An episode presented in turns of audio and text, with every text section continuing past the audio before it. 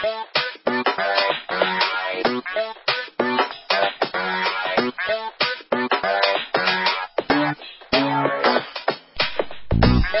ist Computius.net, der Audiopodcast von Computius. Folge 57. Heute rede ich über den HMTX und über eine interessante Neuigkeit bei der Telekom.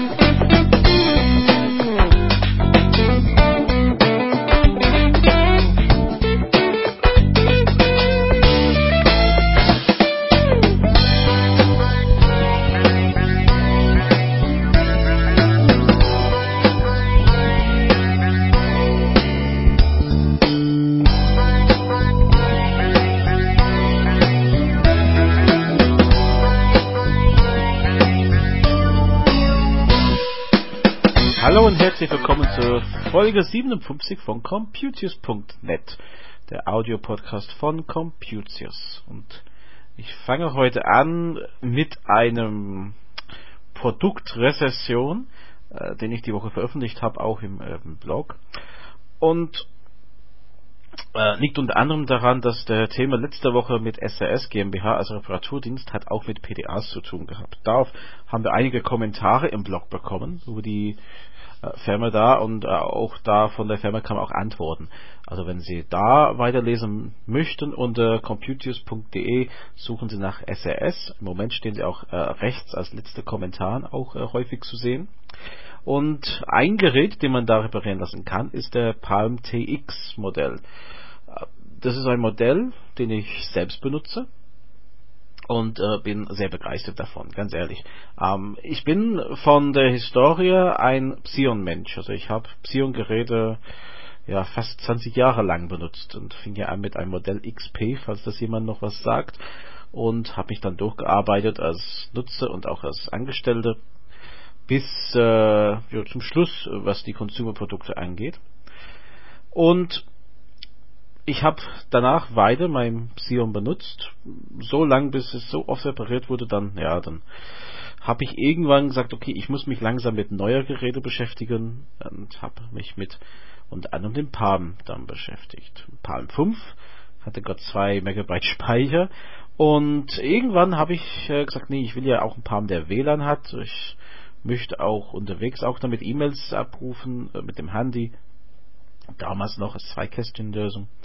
Und bin damit zum Modell Palm TX gekommen. Jetzt habe ich ihn schon seit dreieinhalb Jahren. Und ich ähm, nutze viele Funktionen davon, unter anderem den Kalender oder das Kalender. Ähm, damit, mit dem Kalender synchronisiere ich mit meinem PC, aber auch mit dem Google Kalender. Und das ist sehr wichtig für uns im Unternehmen. Wir haben Google Kalender im Einsatz und synchronisieren mein Palm damit ähm, und somit äh, alle möglichen Kalender sind bei mir mit unterwegs. Ich kann genau sehen, was äh, abgeht, was für Termine geplant sind und kann auch natürlich planen und durch Synchronisation das zurück ins Hauptkalender schicken. Auch die Kontakte sind zwischen dem PC und der Palm abgeglichen. Das ist das, was man so eigentlich vom Palm äh, vorkennt. Dann gibt es ein E-Mail-Programm ich bin nicht so wunderbar begeistert von dem E-Mail-Programm, weil ähm, es war IMAP-fähig im Sinne von, wenn ich auf dem Palm was lösche, ist es vom PC weg. Äh, umgekehrt bleibt es äh, beim einfaches Abholen die Mails, die vom Server weg sind, noch erhalten. Ich muss ähm, dann richtig synchronisieren, damit das ähm, auch die Mails löscht, die vom Server gelöscht sind. Manchmal hat mir das aber was gerettet, dass der Server versehentlich was gelöscht hat und sie waren noch auf dem Palm. Also da kann man sich auch nicht beschweren. Ja, also ich nutze das auch mit Hotspots gern. Ähm, vor allem wenn ich keinen Laptop dabei habe und bin in der Nähe von einem Hotspot bei gewisse Cafés oder so oder im Flughafen, Bahnhof, das ist da auch sehr praktisch, da im Internet kommen zu können. Und dann auch mit dieser Software, ich nenne es auch GooSync, das finden Sie auch einen Link bei uns auf der Blogseite, mit dem ich äh, dann den Palm mit dem Google-Kalender auch unterwegs synchronisiere. Es ist nicht immer so einfach, also es gibt ein äh, ganz bekanntes Problem. Wenn man ein bisschen da recherchiert zwischen dem Palm, diesem Modell TX und die Telekom Hotspots, muss man damit einfach umgehen. Manchmal vergisst er auch die DNS-Einstellungen auf bestimmte Router irgendwie. Das verstehe ich auch nicht. Aber ich finde ihn so wie er jetzt ist äh, sehr praktikabel. Ich kann dieses Modell trotzdem eigentlich nur empfehlen.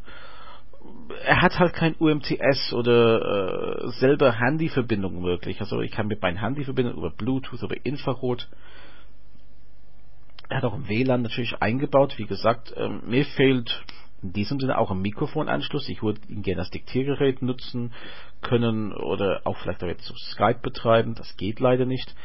Auf die andere Seite kann ich ihn ähm, aber als MP3-Player benutzen. Das tue ich auch. Dann brauche ich auch ein Gerät weniger, wenn ich unterwegs bin. Und somit, ich weiß, es gibt neuere Geräte, aber ich werde meins noch nicht eintauschen. Solange der funktioniert, werde ich bei meinem Palm TX, denke ich, äh, bleiben.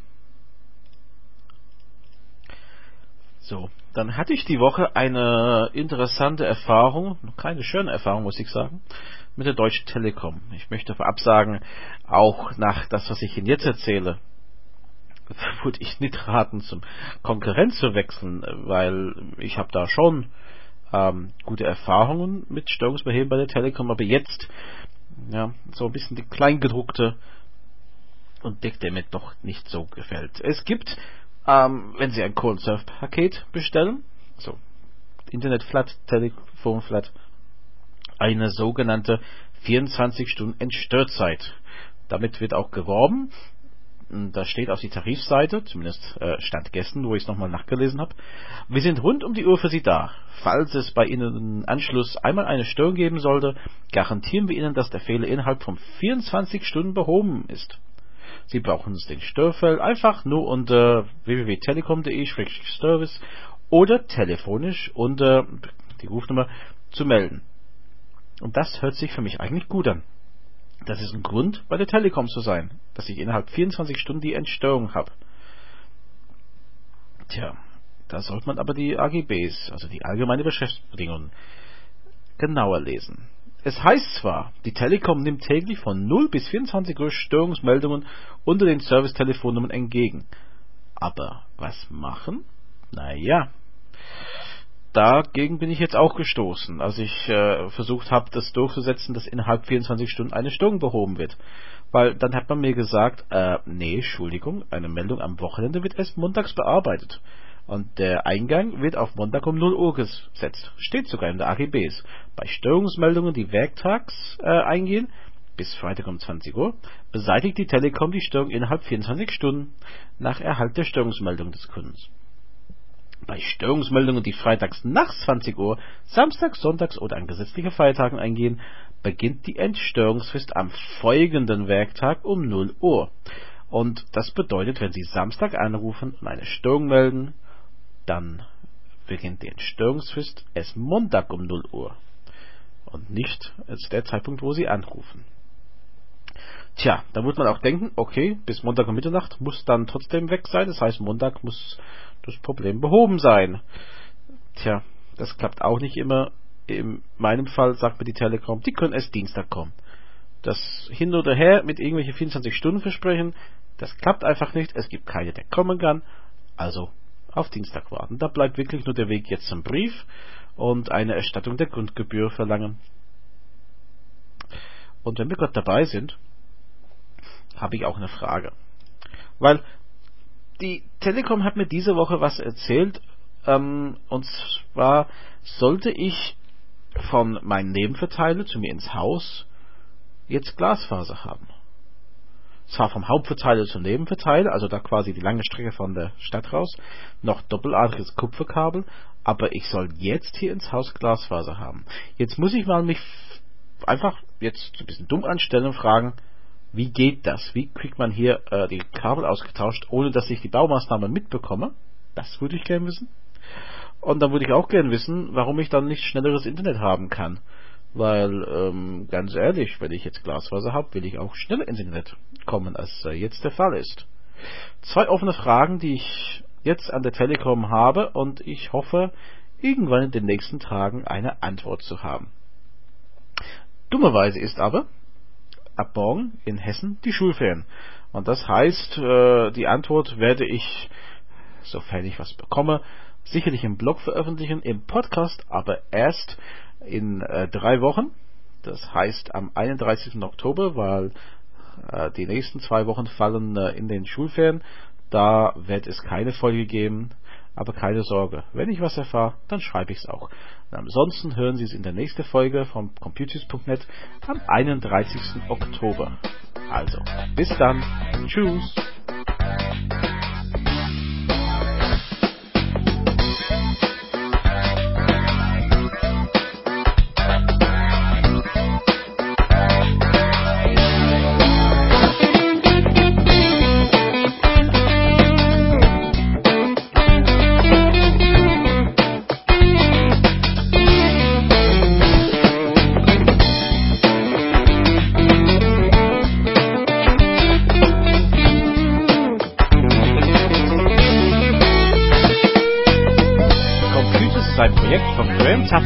TV-Beratung. Verantwortlich für den Inhalt Graham Sutherland 61440 Oberordnung. Sie finden weitere Informationen auf www.computius.de.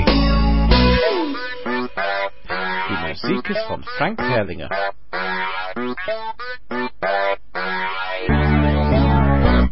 Jetzt habe ich eine kleine Bitte zum Schluss. Auch wenn es keinen Podcast jetzt gibt für die nächsten zwei Wochen, dann sind wir trotzdem im Netz präsent. Deswegen meine Bitte, versuchen Sie computius.de oder computius.net. Da finden Sie einen Link zu unserer Facebook-Seite. Klicken Sie bitte da drauf, sagen Sie, gefällt mir und dann haben Sie auch die neuesten Neuigkeiten von Computius auch in Ihrem Facebook-Seite. Machen Sie es bitte. Dankeschön. Tschüss.